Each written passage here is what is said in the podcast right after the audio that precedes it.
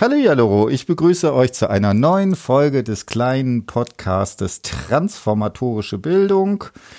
Genau, ich habe schon etwas längere, länger keine Podcast-Folge mehr aufgenommen. Umso mehr freue ich mich, heute die Maxima bei mir zu haben. Und heute geht es um ein sehr spannendes Interview. Da werden wir gleich drauf eingehen. Genau, ähm, wie immer, stell dich mal kurz vor, wer bist du, was machst du so und was ist der Sinn des Lebens und des Universums? Und was muss man sonst noch alles wissen, um ein glückliches Leben zu führen? Ja, hallo, ich heiße Maxima, ich studiere Französisch und Englisch auf Lehramt mit der Schulform Gymnasium Gesamtschule. Mhm. Ähm, ich habe im ersten Semester die Hausarbeit bei Herrn, Tim, äh, bei Herrn Schmidt geschrieben. Mhm und sehr auch bestanden und ähm, nach sehr gut bestanden, ja, das kann man auch schon sagen. und ich habe, äh, ich komme jetzt nach den Semesterferien ins dritte Semester. Hm. Ja. Hast du Corona noch mitgekriegt? Das war ja im Studium. Im EOP habe ich ja? miterlebt, ja. Genau. ja. ja. Und äh, Genau, aber das ist glücklicherweise vorbei. Es mhm. ist wieder alles so, äh, wie es vorher war, zumindest äh, von den formalen äh, Geschichten. Äh, wie ist es so, gerade zu studieren? Mach mal so einen kurzen. Ja, amüsant. Amüsant, mhm. okay. Aber auch anstrengend, weil in den Semesterferien muss ich immer Hausarbeiten schreiben. Ja, das ist auch immer fies, ne? Dass dann so Dozenten irgendwie so Unmögliches verlangen. Äh, genau, dann fangen wir mal kurz an, wenn wir schon bei Hausarbeiten sind. Also, ihr habt euch, wie das bei mir immer so ist, in einer Fünfergruppe eine Person irgendwie ausgesucht. Äh, und ähm, genau, erzähl mal so ein bisschen, wie seid ihr auf diese Person bekommen? Ja, so eine Person aus der Gruppe hat sie ähm, Person, Personal Connections mit hm? der Person. Das ist ein kleinwüchsiger Leichtathlet. Hm? Und wir fanden es interessant, einfach zu gucken, wie sein Bildungsweg ist, weil man ja schon ahnen kann, dass er sehr viele Transformationen auch erlebt hat, viele ähm, Erfolgsgeschichten und mhm. so weiter. Genau, also Stefan hier, wie immer, der Name ja. ist äh, verändert. Also so, äh, genau, wir bemühen uns hier immer um ein gewisses Maß an Anonymität, was dabei ist. Gut, also, ne, und über persönliche Connections habt ihr dann die Person gehabt. Das narrative Interview wurde durchgeführt, du warst nicht dabei. Und äh, dann entsprechend transkribiert. Und äh, dann haben wir das sozusagen vorliegen.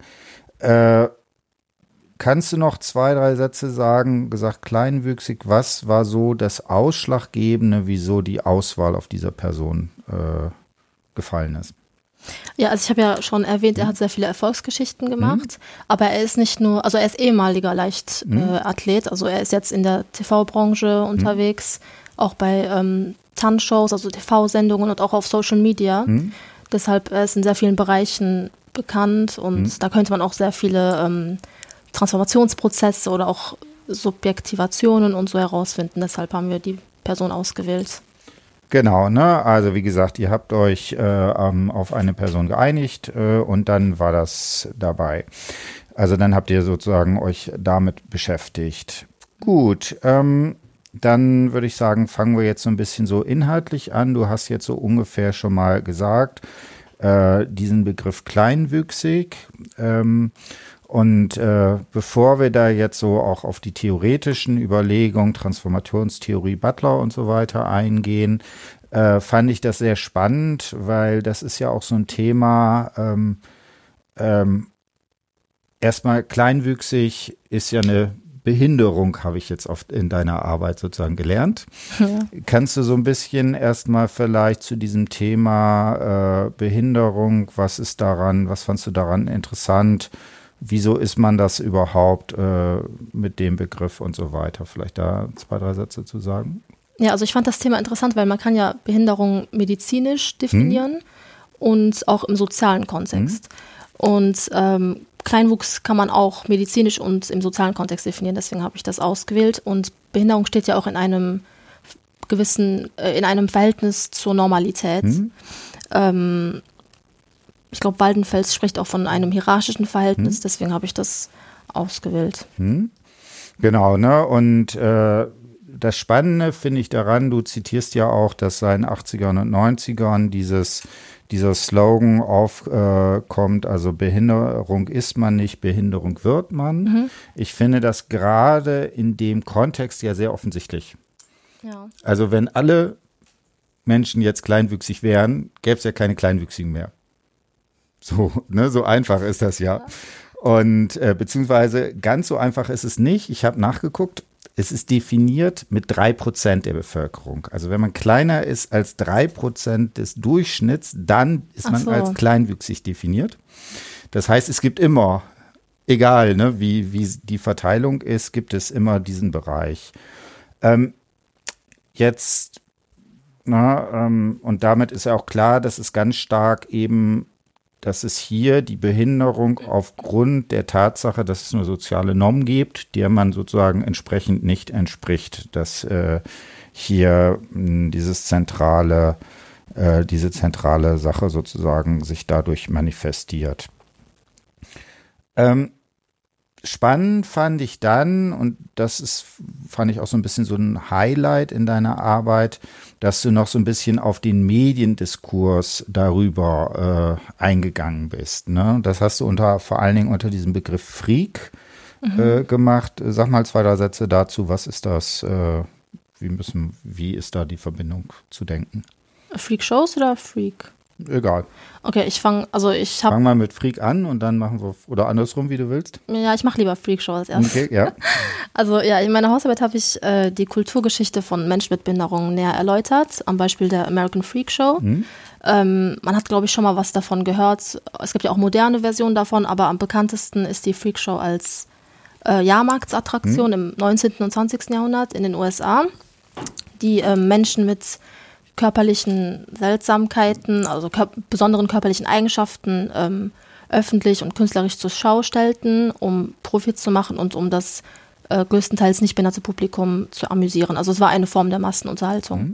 Und man ähm, hat im Rahmen dieser Freakshows äh, zwischen drei Arten von Freaks unterschieden. Äh, es gibt einmal die Born Freaks, Made Freaks und Novelty Acts. Äh, also ich, man kann es ja vom Namen schon ableiten, Born Freaks sind ähm, Darsteller, die mit körperlichen Behinderungen oder Seltsamkeiten ähm, geboren sind. Made Freaks sind ähm, Darsteller, die ihren Körper für eine ungewöhnliche Ästhetik ändern lassen haben, zum Beispiel äh, komplett tätowiert lassen haben. Hm. Und Novelty Acts sind äh, Darsteller, die zum Beispiel sich äh, Nägel in den Kopf schlugen oder Schwerter verschluckten. Hm. Und Born ähm, Freaks sind zum Beispiel kleinwüchsig oder hm. siamesische Zwillinge, sowas. Hm, genau, und das gab es offensichtlich in den USA, äh, interessanterweise aber eben auch in Europa. Genau, Deutschland, ja. Äh, ich habe eine Zeit lang in Hamburg relativ direkt neben Hagenbecks Tierpark äh, mhm. sozusagen gewohnt. Und äh, da gab es auch so Geschichten, dass äh, auch in Hagenbecks Tierpark eben nicht nur Tiere ausgestellt wurden, so wie man das jetzt kennt, sondern auch Menschen, die irgendwie äh, sozusagen als anders gelesen werden vor dem Hintergrund. Ja. Genau, und äh, das ist ja auch eine spannende Sache, dass also es einen um dieses Freak und als ein Spezialfall eben kleinwüchsig, eben auch so ein, so ein Mediendiskurs ist, der sich ja auch bis in die Gegenwart sozusagen reinzieht. Du hast jetzt geschrieben, dass äh, im 21. Jahrhundert das wieder zunimmt. Ja. Also es gibt moderne Versionen davon, aber ich habe mich nicht näher damit auseinandergesetzt. Genau, kannst du nicht hier, genau. Äh, also man denke unter anderem, ich hoffe, Austin Powers, das ist ja auch, glaube ich, ganz bekannt irgendwie noch, wo, äh, ja, so komische Filme, die dann ich gucke. ähm, ne, da ist ja auch ein äh, Kleinwüchsiger, der äh, Mr., ist es Mr. Evil? Äh, genau, der da ja auch sozusagen dargestellt wird. Und das hat ja auch immer so eine merkwürdige Konnotation irgendwie. Ja. Kleinwüchsig einerseits irgendwie als äh, jemand, der körperlich tendenziell unterlegen ist, aber vielleicht dann so psychisch äh, auch irgendwie nicht einzuordnen oder sowas in die Richtung. Mhm. Und äh, da taucht das auf. Äh, jetzt hast du gesagt, okay, äh, das ist neben also dieser theatralen Inszenierung, die auch immer sowas wie einen theatralen Rahmen, also ein Theater, ein, äh, ähm, ja, äh, braucht, ähm, dass es neben dieser eben dieses, diesen Sprachgebrauch, dieses des Freakes gibt. Mhm. Ähm, was ist dabei für dich besonders spannend? Ja, also das Wort Freak bedeutet ursprünglich ähm, ein Tanz mit plötzlichen abrupten Sprüngen und Gesten, aber es hat sich über die Jahre immer mhm. weiter verändert, die Bedeutung. Ähm, ich glaube, heutzutage verwendet man das eher als positive Selbstbezeichnung, wenn man sagt, Mo oder eigentlich eher Personen mit ko komischen Hobbys oder Interessen, mhm. also Modefreaks, Computerfreaks ähm, oder Musikfreaks. Ja. Genau, und ähm, da ist ja auch das Spannende, dass das so diese Doppeldeutigkeit hat. Ne? Also auf der, also ich würde sagen, dieser Begriff Freak ist selbst, wenn er positiv benutzt wird, hat er immer noch dieses Negative ja. sozusagen im Hintergrund. Also, und das ist ja äh, ganz deutlich auch äh, dieser Bezug zu Butler zur Resignifizierung. Wenn wir da sind, äh, kannst du mir das ja gleich auch nochmal erklären. Wie würdest du denn sagen, was Resignifizierung im Sinne von Butler ist? Ähm, Resignifizierung bedeutet grundsätzlich sprachliche Umdeutung. Hm. Also wenn man ähm, eine Zuschreibung, eine performative Zuschreibung sprachlich umdeutet, also hm. dem einen neuen Inhalt beifügt. Hm.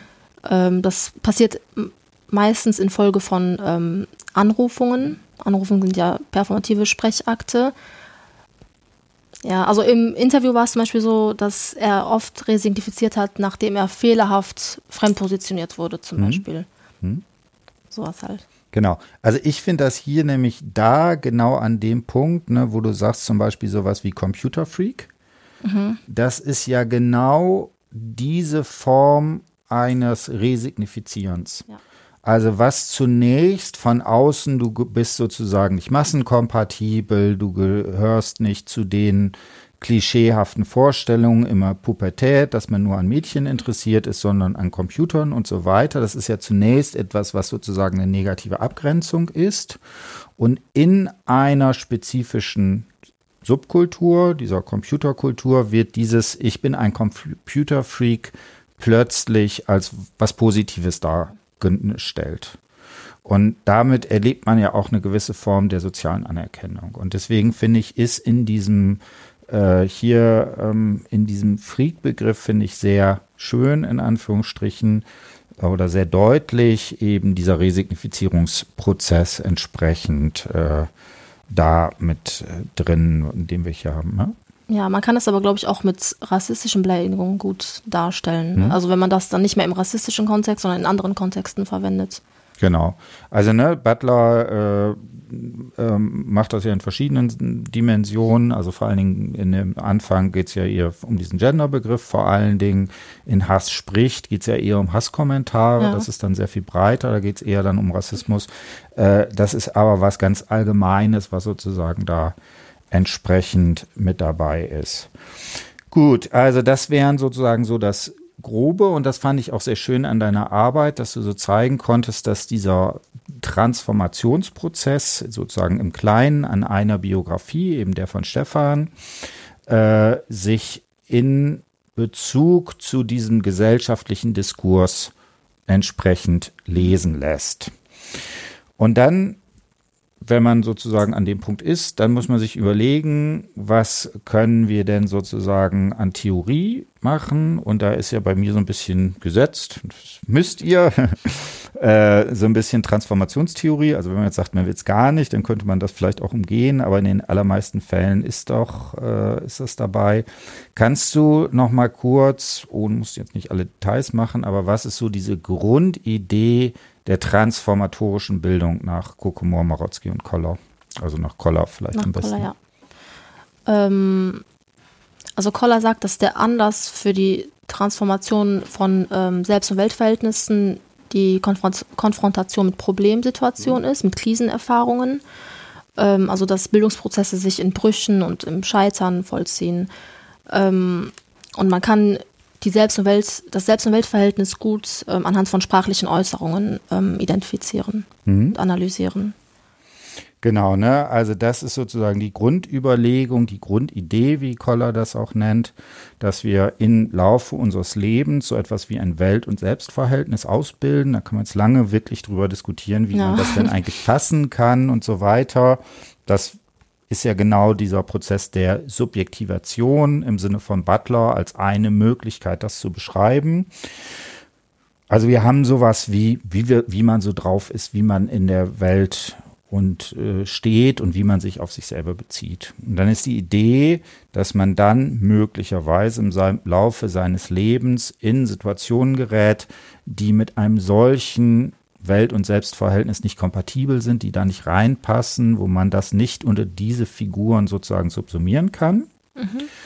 Und dann ist sozusagen ein äh, äh, ja, eine mögliche Reaktion auf eine solche Erfahrung, könnte man mit Waldenfels Fremdheitserfahrung nennen, auf einen solchen Anlass wäre eine Möglichkeit, sich eben zu transformieren. Das ist nur eine, man kann es auch verdrängen, man kann irgendwie Süchte entwickeln, alles Mögliche. Äh, Im Extremfall wäre der Selbstmord. Und äh, eine Möglichkeit wäre eben eine solche Transformation, die, die da sozusagen dabei wäre. Ähm, und die Idee ist jetzt, dass man das an sprachlichen Figuren festmachen kann, die da sozusagen entsprechend dabei sind. Und das ist halt sehr schön, weil wenn man diese Figuren hat, dann hat man auch schon sprachtheoretische Überlegung. Das kommt aus der Rhetoriklehre, sprachliche mhm. Figuren, auf die sich äh, Kokomon-Koller bezieht. So, und dann hast du gesagt, diese Grundidee dieser Transformation kann man mit Butler weiterdenken. Du bist jetzt nicht die Erste, die darauf gekommen ist, sondern es hat die Nadine Rose auch schon mal vorgeschlagen, Koller selber natürlich auch in Bildung anders denken. Sag mal, was sind so für dich die zentralen Begriffe, die man verstehen muss und vielleicht auch so ein bisschen erklären, wenn man Butlers Überlegungen in diesem Kontext so braucht? Ähm, also erstmal der Begriff der Anrufung hm? oder Performativität, performative hm? Sprechakte. Ähm, also performativ bedeutet erstmal, dass man oder performativ bedeutet ein im äh, Sprechen vollzogener Akt hm? grundsätzlich. Genau, ja. Und ein, eine äh, Möglichkeit, ähm, performativ, im Diskurs performativ zu sein, ist zum Beispiel Anrufungen zu tätigen. Hm. Anrufungen sind äh, dann performative Sprechakte. Ähm, und damit stellt, äh, stellt man ja soziale Wirklichkeiten her, wenn ich es richtig hm. verstanden genau. habe. Oder man reproduziert zum Beispiel eine binäre Gesellschaftsordnung hm. oder die binäre Geschlechterordnung. Ähm, wichtig ist auch Resignifizierung, haben wir ja gesagt. Also Resignifizierung ähm, erfolgt immer nicht immer, aber zum Beispiel, wenn man ähm, fehlerhaft fremdpositioniert wurde, also wenn man eine Anrufung bekommen hat, mit der man, ähm, der man nicht zustimmt.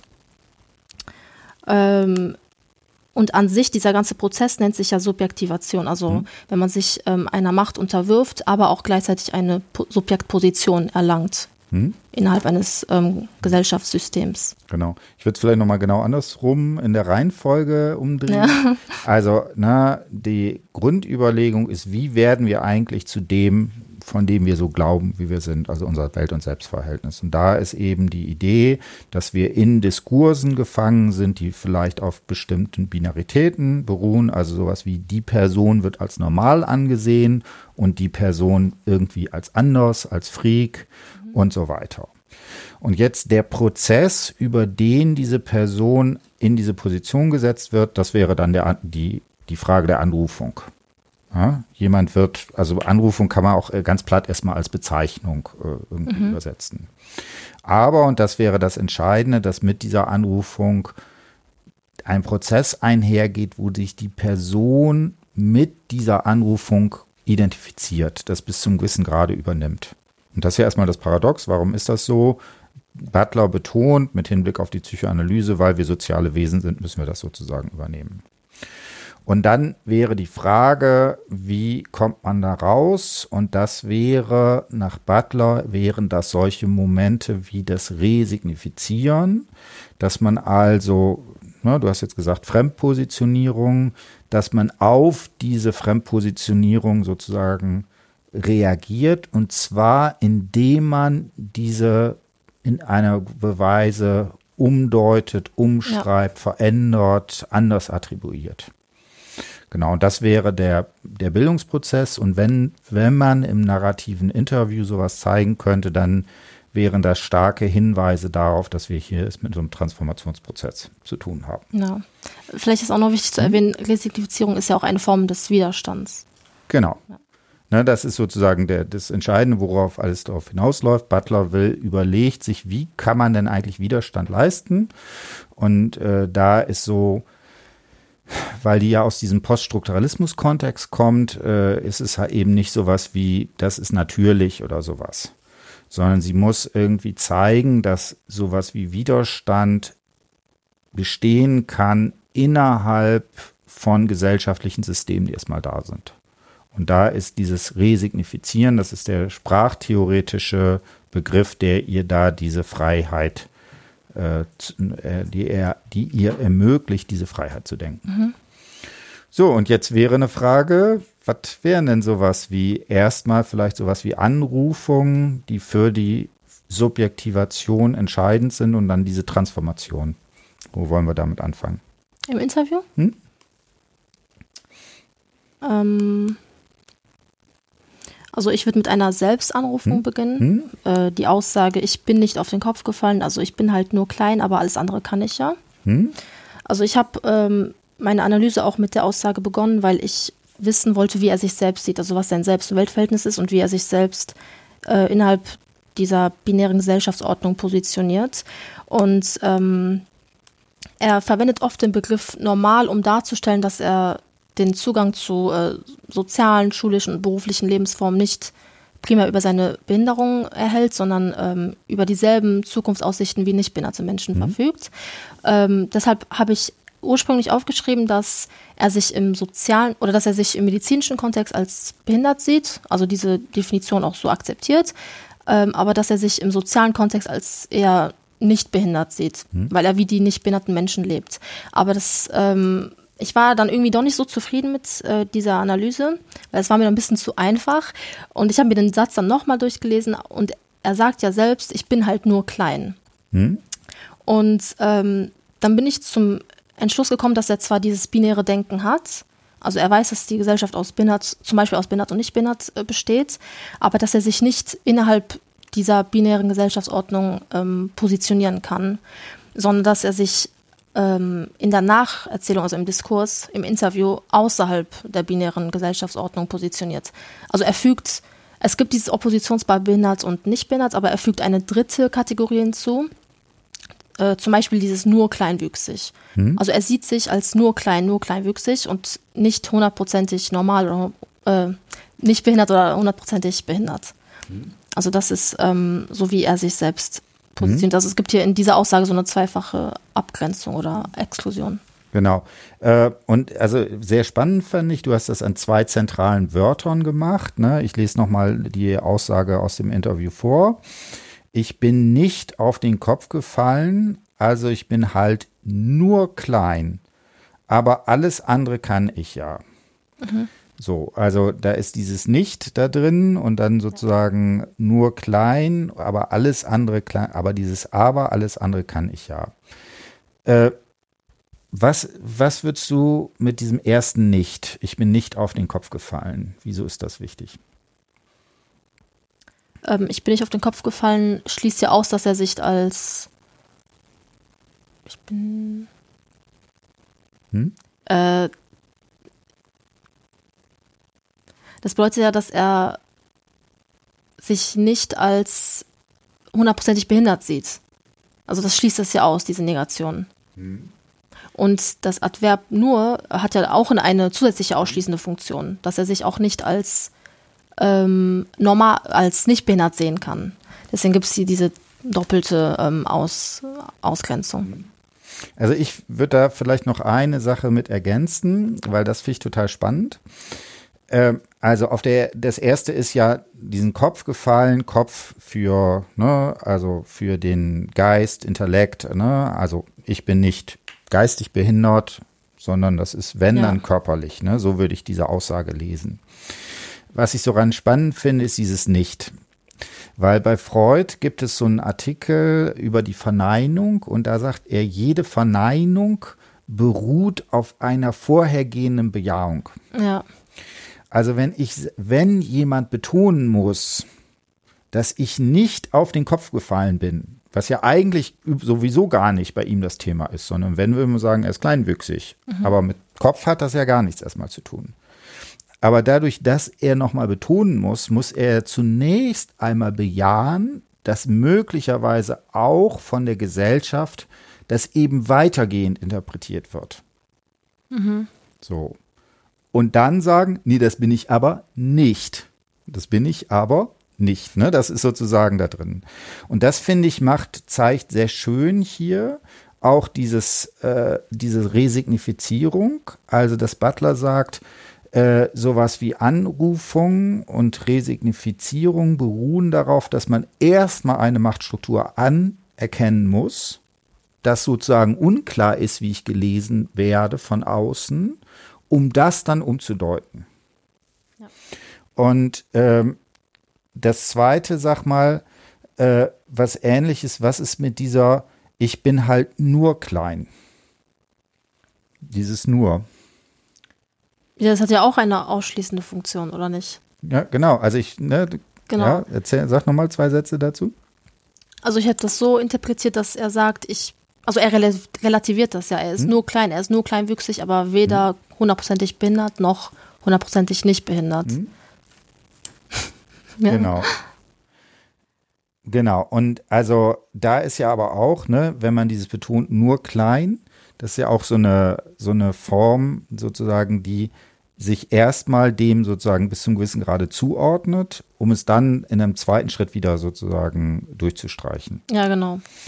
Und äh, das fand ich halt sehr äh, interessant, weil damit so Hinweise darauf sind, wie sein Welt- und Selbstverhältnis zu lesen ist. Ich mhm. würde es so interpretieren, dass er einerseits weiß, es gibt eben von der Außenperspektive in den medialen Diskursen, wir haben das eben gesagt, was sind Freaks und so weiter, eine gewisse Lesart, die er sozusagen kennt, auf sich bis zum gewissen Grade auch anwendet, aber die dann durchstreicht. Ja, genau, das wollte ich auch sagen. Also er kennt diese ähm, soziale Differenzierung ja. zwischen behindert und nicht behindert an, aber er lehnt die ab. Aber genau. um aber um sich außerhalb dieser Gesellschaftsordnung zu mhm. position positionieren, muss er ja erstmal die zwei anderen Kategorien vorher erwähnt haben mhm. und dann ablehnen. Also er existiert zwar außerhalb dieser Ordnung, aber nicht unabhängig von der Ordnung. Genau, also ne, das ist auch bei Foucault, es gibt kein Außerhalb. Genau. Ne? Also das heißt, man kann zwar dieses Versuchen in einem Schritt zu negieren, zu kritisieren, sich davon zu distanzieren, aber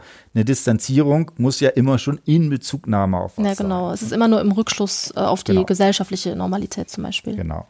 So, und dann ist das Spannende, jetzt haben wir ja sogar Szenen, in denen beschrieben wird, wie das passiert. Mhm. Ne? Und ähm, äh, ich würde sagen, da fangen wir, machen wir jetzt weiter. Äh, am spannendsten finde ich halt äh, diese Szene, wo es so ganz konkret wird mit dem, äh, mit dem Fußballspiel, ne, mit dem Tor, äh, ist bei dir Seite 21 in deiner Hausarbeit. Mhm. Äh, willst du das einmal einfach vorlesen? Ja. Ähm, Gerade wo ich noch jünger war, bin ich ein Mitläufer. Du kommst dahin, wirst grundsätzlich immer unterschätzt. Es war natürlich schon so, dass ich im Fußball ganz normale Klamotten getragen habe. Also es wurde für mich nicht geändert. Und dann war es mal so, ich bin aufs Feld gelaufen, wurde eingewechselt. Dann kam der Ball rein, so, so und ein Eckball war das tatsächlich. Und ich stand am zweiten Pfosten, der Ball ist so über alle drüber gesegelt, kam dann zu mir und dann habe ich das Ding halt so mit dem Kopf eingenickt und da sind alle ausgerastet. Und ich glaube, die Gegenspieler machen noch, machen heute noch Straftraining. Also das war echt der absolute Wahnsinn. Und ich formuliere das immer gerne so. Da war ich nicht mehr der Kleinste auf dem Platz, sondern der Größte, weil wie gesagt, leider ist das noch so. Aber man wird dann erst richtig wahrgenommen, wenn man das den Leuten beweist. Mhm. Genau. Jetzt interpretier mal. Also ich habe diese Szene ausgewählt, weil ähm, ich da ganz klar eine transformatorische Erfahrung sehe, mhm. die von zwei Anrufungen veranlasst wird. Ähm, die erste Anrufung ist eine negative Anrufung mhm. von Seiten der Gegenspieler, aber ich glaube auch von Seiten der Spieler in seinem eigenen Team. Sie machen nämlich eine ähm, eine Annahme über seine Unfähigkeit ähm, im Fußballspiel und ordnen ihn zu der Gruppe der Kleinste oder eh nur der Kleine zu. Und sie schreiben ihm, also ich äh, interpretiere, interpretiere das als eine Anrufung, weil sie ihm eine äh, Defizitperspektive zuschreiben. Genau, darf ich eine Also für ja. mich ist das in, genau für das Argument der Schlagen, das schlagendste Wort grundsätzlich. Ja, gleich, gleich am Anfang, du kommst dahin, wirst grundsätzlich immer unterschätzt. Genau. Ja, und dieses grundsätzlich ist ja eben was nicht ne, aus irgendwelchen Gründen, sondern das ist so die generelle Einstellung, zwar unabhängig davon, ob das jetzt die gegnerische oder die eigene Mannschaft ist, ist es eben grundsätzlich. Genau, ja, ich habe es auch so formuliert, dieser Ausdruck grundsätzlich immer ähm, zeigt, dass, dass es schon bedingt, dass man ähm, negativ angerufen wird, weil man halt anders ist als die anderen. Oder angerufen wurde. Ja, genau. Ja? Ähm, ja, okay. Und jetzt würde ich das einfach mit dem Selbst- und Weltverhältnis machen. Also ähm, dadurch, dass er negativ angerufen wurde, nimmt er diese Figur der Andersartigkeit oder der Differenz in sein mhm. Selbst- und Weltverhältnis auf, aber auch nur kurzzeitig, mhm. weil ähm, ihm ist wichtig, dass er nicht über seine Behinderung definiert mhm. wird. Also er will ähm, den Leuten beweisen, dass er mehr drauf hat, dass er mhm. sportlich äh, begabt ist zum Beispiel. Das heißt, er ist bestrebt, diese Figur ähm, der Andersartigkeit umzudeuten, also zu mhm. resignifizieren zum Beispiel. Und er nutzt dann diese Situation aus ähm, und wird widerstandsfähig oder handlungsfähig ähm, und beweist es den Leuten, so wie er das gesagt hat. Mhm. Und darauf, ähm, also auf diese fehlerhafte Fremdpositionierung folgt dann eine positive Anrufung, nämlich dass die, ähm, dass die Spieler im Team ausgerastet sind und sich gefreut haben für ihn. Hm. Und ich sehe das als ähm, auch als Anrufung, weil ihm dann die Figur der, also so eine Zugehörigkeitserfahrung hm. einfach ähm, gegeben wird. Also er wird von den Mitspielern ähm, als kompetenter Fußballspieler gesehen. Und seine soziale Existenz wird dann in dieser Situation durch die Resignifizierung anerkannt. Und ähm, diese Stelle finde ich auch wichtig, weil es zeigt, dass er von, also man muss es nicht unbedingt negativ sehen, aber er ist halt abhängig von der sozialen ähm, mhm. Anerkennung, weil, ähm, weil die negative Anrufung für ihn existenzbedrohend sein könnte. Mhm. Genau, also ähm, da ist auch ganz wichtig, du hast jetzt Anrufung und hast dann Anerkennung. Ich finde das interessant, weil bei beiden dieses anderen ist eine Anrufung, Anerkennung. Das hat bestimmt auch Gründe. Und äh, eine Anrufung ist bei Butler tendenziell negativ. Ne? Mhm. Äh, ist die Frage, kann es auch positive Formen geben oder hier würde ich dann eher lieber von Anerkennung sozusagen sein. Okay. Und ich würde sagen, Anerkennung hat ein bisschen stärker, dass er in seiner Individualität wahrgenommen wird. Ja. Also nicht mehr grundsätzlich, immer grundsätzlich, sondern du kannst sozusagen, kannst es ja auch. Du als, als Individuum, du Stefan. So und. Ich würde noch ähm, ja, einen Begriff bitte? hinzufügen. Ähm, der Begriff intelligibel, das ist ja, das bedeutet ja sozial lesbar, sozial erkennbar. Mhm. Und ähm, er sagt ja selbst, dass man erst als kompetenter Spieler wahrgenommen wird, wenn man es den Leuten richtig beweist.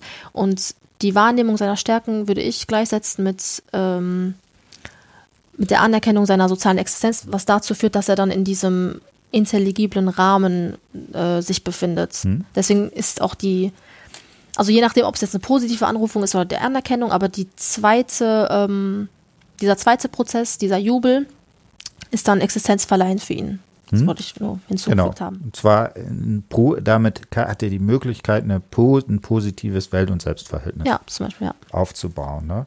Äh, interessant ist, ne, und dann haben wir da, hat er den äh, mit dem Kopf eingenickt. Das fand ich interessant als Formulierung. Ne? Und dann sind, jetzt sind alle ausgerastet. Hast du eine Idee zu diesem Ausrasten? Mm, nee.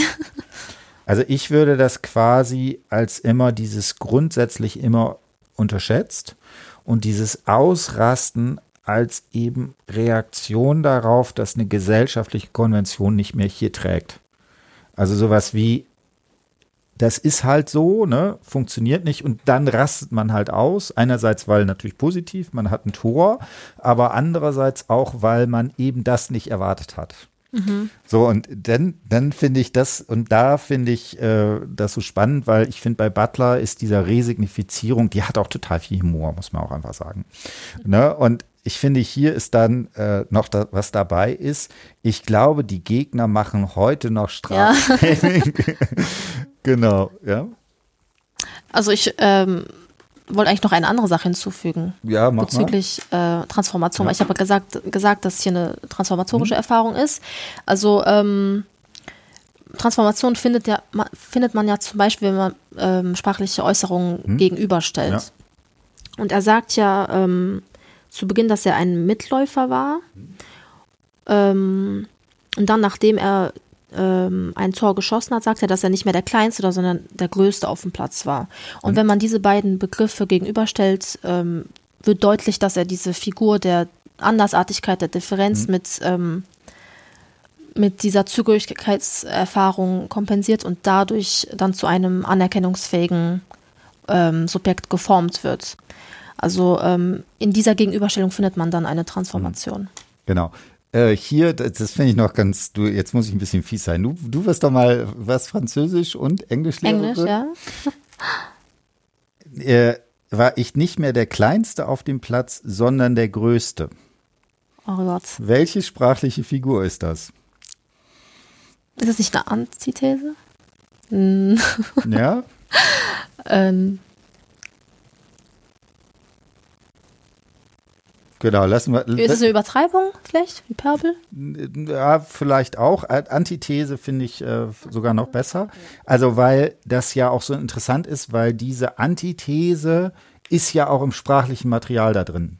Ja. Ne? Also, er sagt in so einer Verkürzung, ich bin nicht mehr der Kleinste auf dem Platz, sondern jetzt bin ich der Größte, so, oder? Und dann, also wie er es schreibt, sondern der Größte. Ja. Da wird ja quasi auch an der gleichen Stelle dieses Wort sozusagen ersetzt. Ja, genau. Und das ist natürlich hier eine Ersetzung wirklich im sprachlichen Material. Es ist aber auch eine Ersetzung im, äh, im Mentalen. Mhm. Ne? Also, ja. ne? also das Wort wird an die gleiche Stelle gesetzt, aber auch der, der Inhalt wird an die gleiche Stelle gesetzt. Ja. Und das finde ich spannend, weil da du natürlich die Resignifizierung genau mit einer solchen sprachlichen Figur irgendwie äh, sehen kannst. Da könnte man sich jetzt noch fragen, ob das bei Aristoteles jetzt eher, wie ist das, Lexis oder also der eine Sprachfigur oder eine Gedankenfigur ist. Das diskutieren wir dann demnächst Mal. Äh, gut. Wie geht's weiter? Wo machen wir weiter? Sag mal, wo du Lust zu hast. Hm.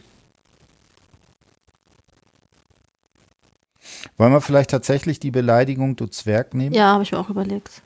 Ja. Soll ich vorlesen? Hm? Ähm, ich hatte nie das Gefühl, irgendwie anders zu sein tatsächlich. Es ist immer so, wenn meine Kumpels mit mir losgehen in eine Stadt, also das ist heute noch so, dass die das mehr stört als mich selbst. Also wenn ich jetzt mit denen durch die Stadt gehen würde, dann kommt da so, boah, der guckt schon wieder und ich denke mir so, ach ja, echt? Keine Ahnung, weiß ich nicht. Also meine Behinderung fällt meinen Freunden eigentlich mehr auf als mir selbst. Und ähm, ja, das war was für mich vielleicht mal irgendwie so mal so ein Knackpunkt war, was schwierig war für mich, war natürlich mal auch mit Beleidigungen, aber ich habe ja auch ein lautes Mundwerk, dass ich mich da ja auch verteidigen kann und dann keine Ahnung, der sagt, du du Zwerg, ich sage du fette Sau. Hm? genau. Ja, also ich habe diese ähm, Szene ausgesucht, weil es einerseits zeigt, dass, ähm, oder es zeigt, wie er ähm, mit negativen Anrufungen, mit Beleidigungen ähm, gehandelt hat, also wie er auf diese reagiert hat, nämlich auch mit Resignifizierung. Also du Zwerg kann man ähm, als negative Anrufung sehen, weil äh, sie, weil diese Beleidigung ihn wieder außerhalb dieser dieses intelligiblen Rabens mhm. ähm, verortet und er ist dieser Beleidigung auch erstmal passiv ausgeliefert. Mhm. Und es wird ja auch vor allem durch dieses Personalpronomen du verstärkt, mhm. weil es ja viel, viel, persönlicher ist, wenn man sagt du Zwerg. Mhm. Ähm, aber auf diese Beleidigung reagiert er dann mit einer an, auch einer Beleidigung, du fette Sau. Das nimmt ja auch dann ähm, ein körperliches Merkmal als Angriffspunkt. Mhm. Und ähm, mir war wichtig zu zeigen, dass die negative Anrufung in der Performativität nicht, so, also eher schwach war, würde mhm. ich mal sagen. Weil klar, es hat, er hat äh, diese Beleidigung kurz in sein Selbst- und Weltverhältnis aufgenommen, aber er konnte ja schnell wieder ähm, darauf reagieren mit einer Resignifizierung. Mhm. Ähm, ja, und was ich auch interessant war, ist, dass er nicht mit einer möglichen ähm, Verneinung der Beleidigung reagiert hat. Also er hat nicht gesagt, nee, ich bin nicht klein, ich bin groß genug, sondern er hat gesagt, du fette Sau. Also ihm ist, er, er möchte keine neue Identität formen.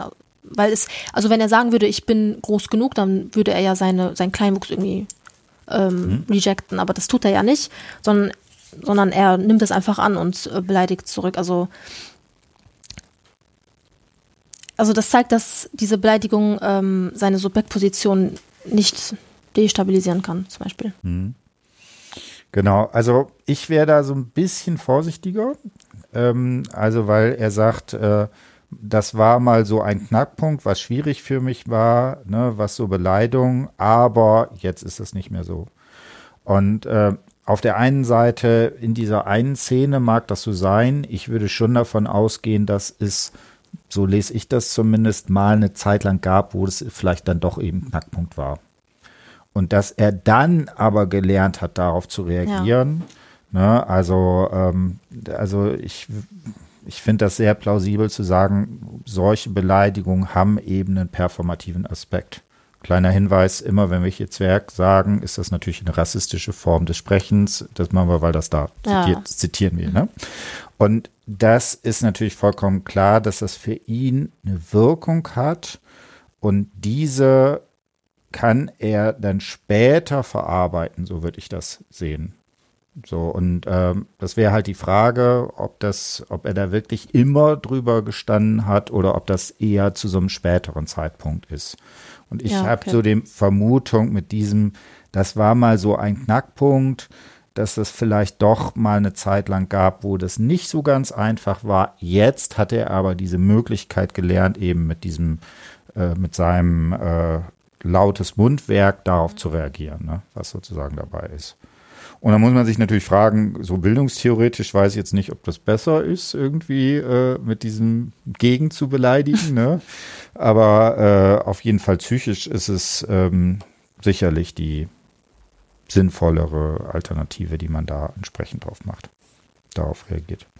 Interessant finde ich bei dem Ganzen äh, ist so, ähm, also ich hätte ja Schiss einfach, äh, ne, wenn ich jemand anders als du fette Sau bezeichne, ob ich dann nicht einfach mal ein, im Zweifelsfall an den Falschen gerate und eins auf die Fresse kriege. Aber das geht, dieses Risiko geht er offensichtlich ein.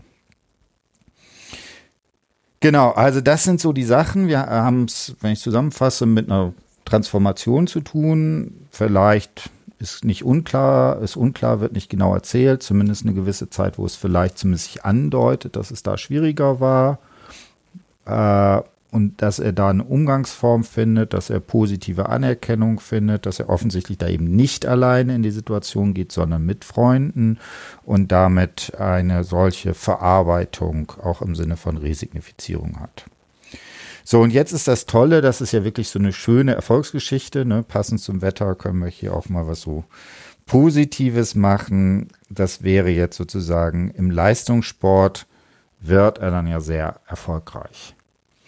Genau, was ist da für dich das Entscheidende? Kannst du vielleicht so ein bisschen so erzählen, einfach erstmal, worum es sozusagen was passiert ist und dann die, äh, die Szene da rausgreifen? Mm. Nimm die einfach, welche dir am wichtigsten ist. Ich glaube, die Szene mit der beste, kleinwüchsige Mensch der Welt zu werden. Ja, mach mal bitte. Auf Seite ähm, 26, 27. Hm.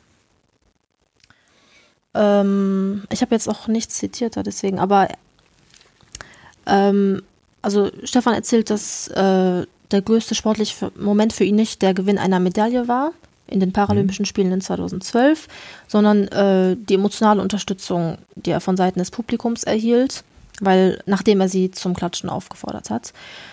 Ähm, und ich habe das Klatschen dann auch als also ich weiß nicht, ob es jetzt eine Anrufung ist oder positive Anerkennung.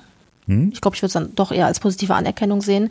Ähm, also das Klatschen ist eine positive Anerkennung und hat auch ähm, ist auch performativ sehr mächtig, weil ähm, es ihm dann das Gefühl gegeben hat, dass er der beste kleinwüchsige Mensch der Welt ist. Und ähm, man kann sagen, dass ich glaube, das ist auch eine Hyperbel, oder? Der beste kleinwüchsige Mensch der Welt. Also, dass das ähm, einerseits seine Ambitionen beschreibt, aber auch zeigt, dass es eine Figur des Selbst- und Weltverhältnisses bei ihm ist. Also, dass er sich so selbst sieht. Mhm. Ja. Genau, ne, und damit äh, ne, äh, erkennt er halt äh, diese, diese die Sache sozusagen an. Ähm, was ja hier so auch äh, ganz entscheidend ist, äh, dass er, ähm, also die Situation ist, er hat ja mehrere Goldmedaillen gewonnen. Das ist, ja auch so interessant, das äh, ist ja auch in so einer Aufzählung. Ja, ne? hier siebenfacher Weltmeister, vierfacher Europameister und Silbermedaillengewinner. Ne? Also wirklich erfolgreich im äh, Kontext dieser Paralympischen Spiele. Ne? Und damit schafft er es für sich ein selbst ein Weltverhältnis zu äh, entwickeln, was er da entsprechend hat. Und von dem er dann auch sagt, äh, selbst wenn das jetzt sozusagen irgendwie ähm, jetzt nicht mehr ist, das kann mir keiner mehr nehmen. Ne? Also diese ja. Goldmedaillen, die habe ich halt entsprechend. Ja. Genau.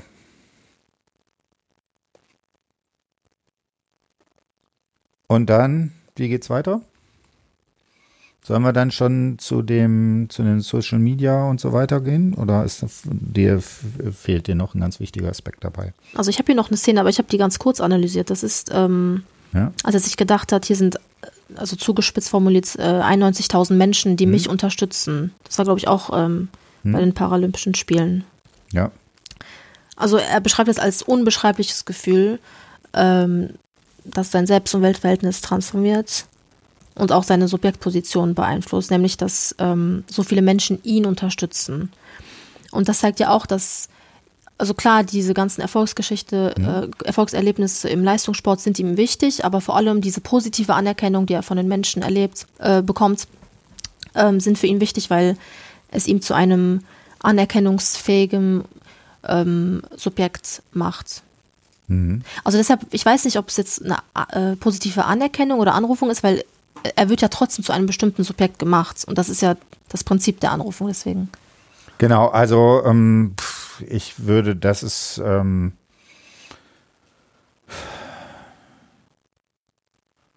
hm.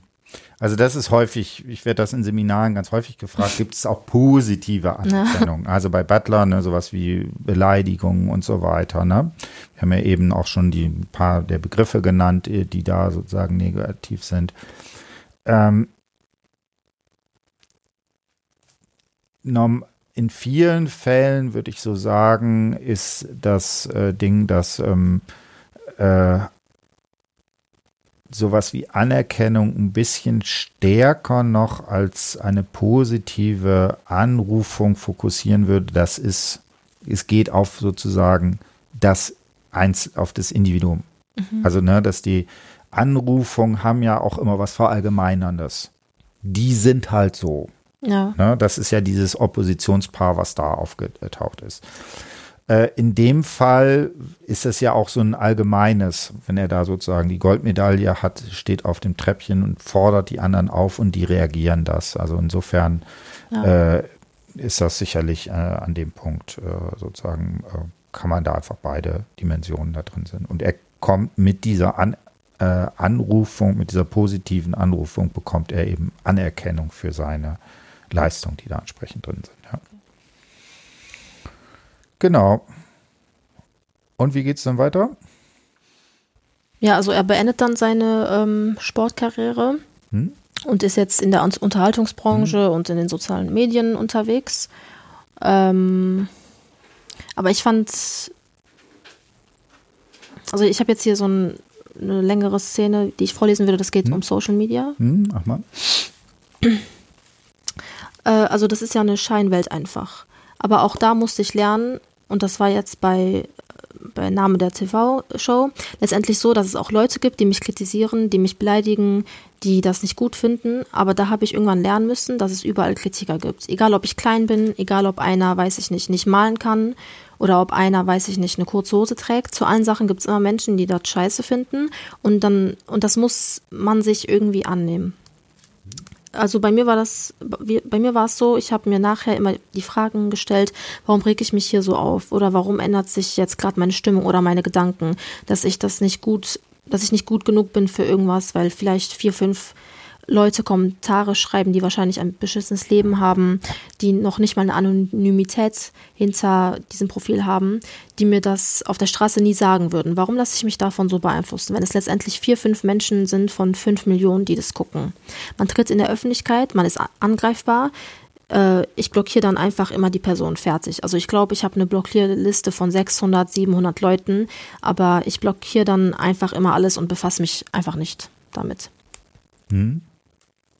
Ja, und ich habe ähm, diese Szene ausgewählt, weil es erstmal sein Verhältnis zu Social Media hm. darstellt, zur digitalen Welt. Also er ähm, verwendet den Begriff Scheinwelt, hm. um sein Verhältnis ähm, darzustellen. Und in dieser Scheinwelt gibt es ja auch Transformation und Subjektivation. Und ähm, interessant fand ich, dass ähm, er auch in der digitalen Welt Gesundheit, dass er auch in der digitalen Welt ähm, mit Hasskommentaren konfrontiert mhm. ist und sein Umgang damit. Ähm, also Hasskommentare, er hat jetzt keine Beispiele genannt, aber man kann sich schon denken, äh, die nehmen wahrscheinlich auch seine Körpergröße als mhm. Angriffspunkt. Und das sind auch ähm, negative Anrufungen, die äh, bei ihm eine Differenzerfahrung auslösen und ihm sag ich mal, von der Normalität immer weiter mhm. zurück, mhm. Ähm, zurückweisen. Ähm, und in dieser Stelle wird deutlich, dass für ihn die Anerkennung oder auch Nicht-Anerkennung seiner sozialen ähm, Existenz auf Instagram oder halt generell auf sozialen Medien im Gegensatz zur realen Welt für sein emotionales Wohlergehen nicht wichtig ist.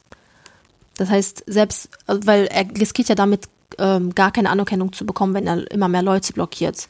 Hm? Aber er geht, er geht, auf dieses Risiko ein, weil es ihm äh, auf Social Media egal ist, ob er positive Anerkennung bekommt oder ob er fremd, äh, fehlerhaft fremd positioniert wird, weil er halt akzeptiert hat, dass es überall Kritiker gibt. Ähm und ich würde sagen, dass es ja auch eine Resignifizierung gibt, weil ähm, er ja aus dieser passiv erleidenden Rolle rausgeht und er handelnd und widerstandsfähig wird, weil er die Leute halt blockiert oder die Verfasser von den Hasskommentaren. Ähm, das heißt, ich weiß nicht, ob Sie mir jetzt hier zustimmen würden, aber ich würde sagen, dass äh, die Performativität von den Beleidigungen im Internet vielleicht dann auch eher eingeschränkt ist, also auch eher schwächer, weil wir, Sie haben ja gerade eben gesagt, dass die Beleidigung auf der Straße vielleicht doch einen Einfluss auf ihn hatte. Aber ich glaube, in der ähm, in der Erzählung von ihm wird klar, dass die Performativität eigentlich eher eingeschränkt ist. Mhm. Also klar, man kann argumentieren, dass er das überhaupt erwähnt, sagt ja schon, dass es irgendwie einen Einfluss hatte auf ihn. Aber ähm, in seinem im erzählten Umgang äh, wird deutlich, dass, ähm, dass er sich, dass er aus dieser passiv erleidenden Rolle schnell rauskommt. Mhm. Genau, also ich würde sowas dazwischen sagen. Ich, ne, aber wir müssen ja auch nicht in allem übereinstimmen.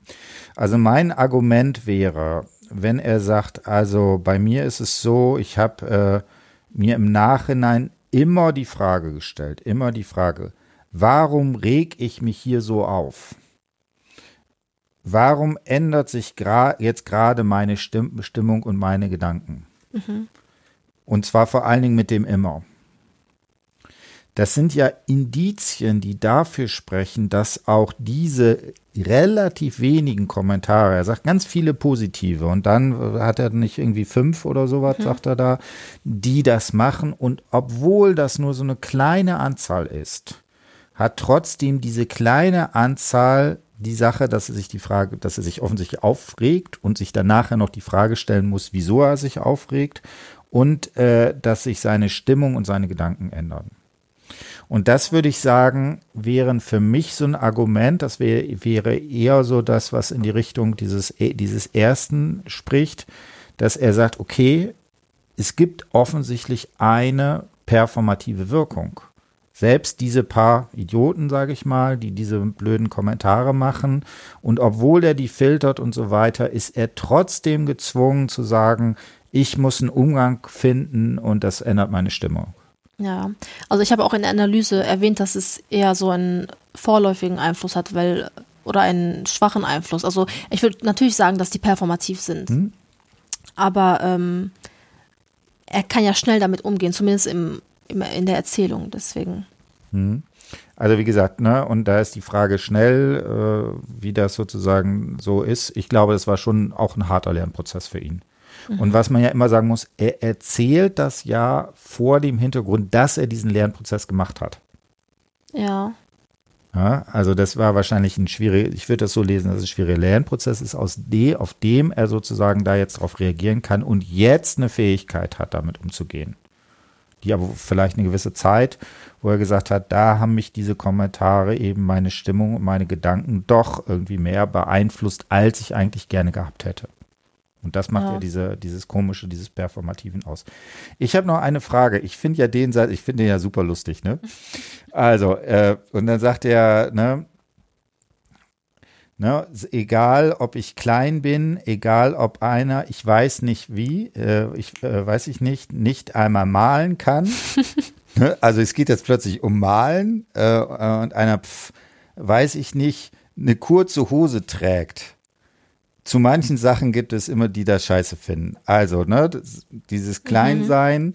dann plötzlich eine Person, die nicht malen kann und dann eine kurze Hose tragen. Also kurze Hose tragen ist natürlich ganz schwieriges Problem, gerade im Sommer in Köln.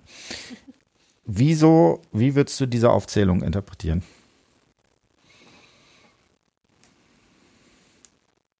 Ja, ich würde das so interpretieren, dass der Mensch, egal was er macht, immer Mm, oder diese widerständige Welt immer braucht, um überhaupt zu transformieren. Also egal, was der Mensch hm. macht. Hm. Aber korrigieren Sie mich bitte. Wir korrigieren. Also ich fand das insofern so lustig, weil er da ja sowas macht. Er nimmt ja offensichtlich belanglose Beispiele. Ja. ja und stellt das in so eine Reihe, okay, klein sein, nicht malen können und kurze Hose tragen, das ist ja irgendwie alles das Gleiche. Und ich würde sagen, in diesem, das ist ja irgendwie alles das Gleiche, ist auch sozusagen sein Widerstandspotenzial. Dass er nicht ja. sagt, ne, das ist die Behinderung, die ist ganz wichtig und so, sondern das ist irgendwie so wie eine kurze Hose anhaben. Ne, und das, das, dann nimmt, kann man das ja auch irgendwie nicht mehr so ernst nehmen, wenn sich einer wirklich ja, ja. darüber aufregen muss, dass jemand eine kurze Hose äh, trägt, dann ja gut, äh, ist der Person auch nicht mehr zu helfen oder sowas in die Richtung. So, ähm, dann sag mal jetzt so in das Fazit, was haben wir denn jetzt so gelernt?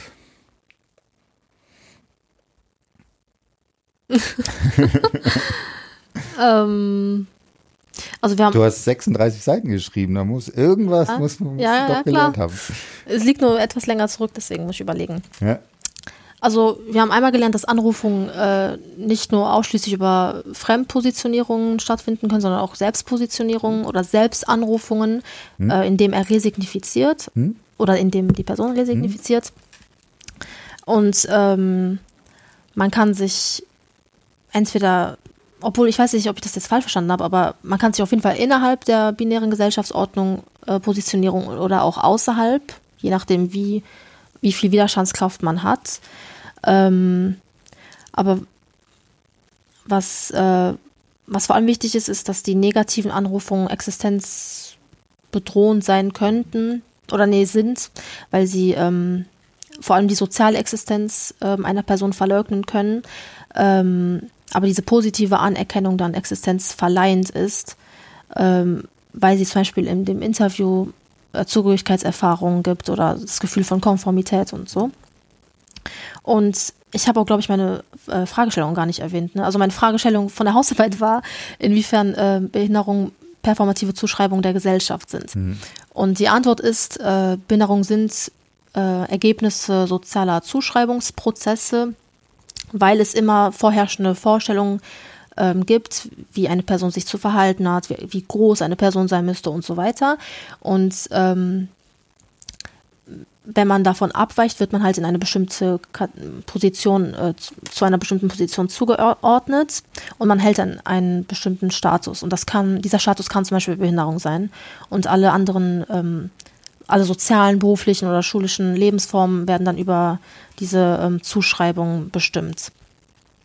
Und ähm, auch wichtig ist, dass, also jetzt an, äh, am Beispiel von Stefan, dass er dass er es zwar geschafft hat, sich ähm, außerhalb der binären Gesellschaftsordnung zu positionieren, indem er sagt, ich bin weder behindert noch nicht behindert, sondern nur kleinwüchsig. Aber ähm, er kann sich nicht aus oder er kann sich nur außerhalb der binären Gesellschaftsordnung positionieren im Rückschluss auf die gesellschaftliche Normalität. Also er kann hm. nicht sagen, ich bin C ohne A und B vorher abgelehnt zu haben. Er muss mhm. dieses, äh, diese Differenzkategorien vorher mhm. erwähnt und mhm. abgelehnt haben. Also er erkennt an, dass es die soziale Differenzierung gibt. Ähm, aber er kann nicht unabhängig äh, von der sozialen Differenzierung in dieser Gesellschaftsordnung existieren. Mhm. Genau, also genauso würde ich das auch sehen. Ne? Deswegen ne, diese Sache, es gibt kein Außerhalb, heißt, äh, man kann sich gegen eine solche Gesellschaftsordnung natürlich wenden. Aber immer wenn man sich dagegen wendet, ja. muss man ja erstmal drin sein, um dann ja. in einem zweiten Schritt sich dagegen zu wenden. Genau, also wie gesagt, eine sehr schöne, sehr spannende Arbeit. Sehr spannend fand ich auch diese Konfrontation von eher so einem diskurstheoretischen, von Foucault stammt, ne, was ist eigentlich ja. Freak, was ist Freakshow und so weiter, äh, in dieser Konfrontation mit dem Interview. Äh, sag nochmal zwei Sätze. Ähm, du hast ja offensichtlich das erfolgreich durchstanden. Was, wie war das so, die Hausarbeit zu schreiben? Was oh hat Gott. dir geholfen? Du musst jetzt was Positives sagen, ja. nicht, dass du die Leute schon vorher frustrierst. Ja, also hilfreich ist im, äh, ist im Seminar viel mitzuschreiben, mhm. weil da konnte ich halt auch viel ja. einfach mhm. umformulieren. Wie? Ähm, also, ja, ich hatte halt einen Monat Zeit für die Hausarbeit, mhm. deswegen ähm, hat es eigentlich ganz gut geklappt. Mhm. Äh, vielleicht was hilfreich ist, ähm, ich würde jede Stelle, die man analysiert, erstmal inhaltlich mhm. darstellen, dann gucken, was, was sprachlich auffällt mhm. und das dann interpretieren. Also mit interpretieren meine ich zum Beispiel dieses, was heißt es jetzt, dass er nur kleinwüchsig ist? Mhm. Das bedeutet, dass er, ähm, dass er anerkennt, dass es die soziale Differenzierung mhm. gibt, aber er kann nicht unabhängig davon leben. Also ich würde immer drei Schritte wählen. Äh, inhaltlich äh, darstellen, äh, sprachlich analysieren und dann interpretieren. Mhm. Und ich glaube, was auch hilfreich ist, ist, ähm, also ich glaube, man, das ergibt sich einfach so, aber ähm, man kann auch, glaube ich, Theorien vermischen. Also ich habe ja nicht nur ausschließlich Butler ge genommen, sondern auch ähm, Koller, also ähm, Transformationsprozesse. Mhm. Ähm, und ich glaube, das haben sie aber auch verlangt, ein äh, eine Seite zum methodischen Vorgehen darstellen, damit man sich immer darin orientieren kann. Mhm. Also erstmal vorher ausschreiben, wie man vorgeht, damit mhm. man auch genauso vorgeht. Und ähm, ich habe mich auch in der Analyse immer an den Satz, ich bin halt, äh, ich bin nicht auf den Kopf gefallen, ich bin nur klein als andere kann ich ja. Also ich würde immer eine, ein Zitat nehmen und mich dann daran die ganze Zeit orientieren, weil man ähm, erwähnt ja im Interview nicht, widersprüchliche Sachen, sondern eine Sache, die ausschlaggebend ist, kann man dann auch auf andere mhm. Sachen beziehen. Also ich habe mich immer an diese These von ihm ähm, orientiert. Hm? Ja. Genau. Das wäre übrigens auch ein schöner Titel gewesen. So nennen wir so. die Podcast-Folge. Genau. Ja. Also da könnte, am Titel kann man noch ein bisschen arbeiten. Ansonsten, wie gesagt, eine sehr schöne Arbeit. Ich fand das auch sehr schön textnah und so weiter. Ich habe heute im Podcast ein bisschen sehr viel gesabbelt. Hoffe, dass ich damit niemanden auf den Zeiger gegangen bin. Ansonsten äh, gibt es ja immer Leute, die sich über kurze Hosen aufregen. äh, in diesem Sinne, äh, ich hoffe, das hat euch was gebracht. Sind ziemlich genau bei einer Stunde jetzt angelangt und vielen Dank für das Gespräch. Tschüss. Tschüss.